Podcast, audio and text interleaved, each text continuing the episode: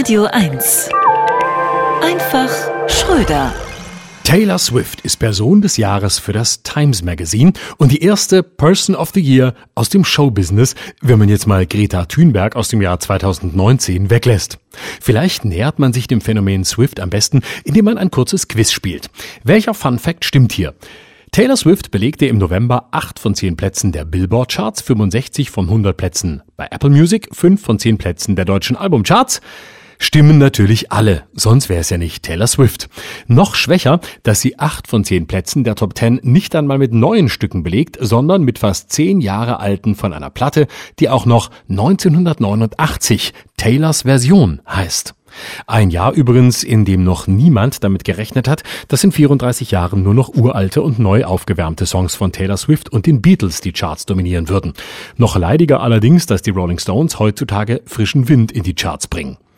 Taylor Swift ist sozusagen die Beatles für junge Menschen. Authentisch wie John Lennon, professionell wie Paul McCartney, sympathisch wie George Harrison, lustig wie Ringo Starr, bunt glitzernd wie Sgt. Pepper und so reich wie alle acht Beatles zusammen. Eine Frau, die den Job von zwei Handvoll Männern macht. So weit sind wir gekommen im Jahr 2023. Ihre letzte Tour hat fast eine Milliarde Dollar umgesetzt und war so erfolgreich, dass demnächst Elton John nochmal auf Abschiedstournee gehen muss, um das zu toppen. Nur sie könnte die gespaltene Gesellschaft der USA wieder zusammenbringen, sagt Sängerin Grimes, die Frau oder Ex-Frau von Elon Musk. Und zwar als Präsidentin. Wir sind gespannt auf Präsidentin Taylor Swift und freuen uns auch auf ihre Außenministerin Dolly Parton. Bei TikTok sind sie und ihre Fans, die sogenannten Swifties, so aktiv, dass schon ein Wort dafür geprägt wurde. Swift Talk. Da kann unser Bundeskanzler mit StudiV Scholz nur knapp mithalten.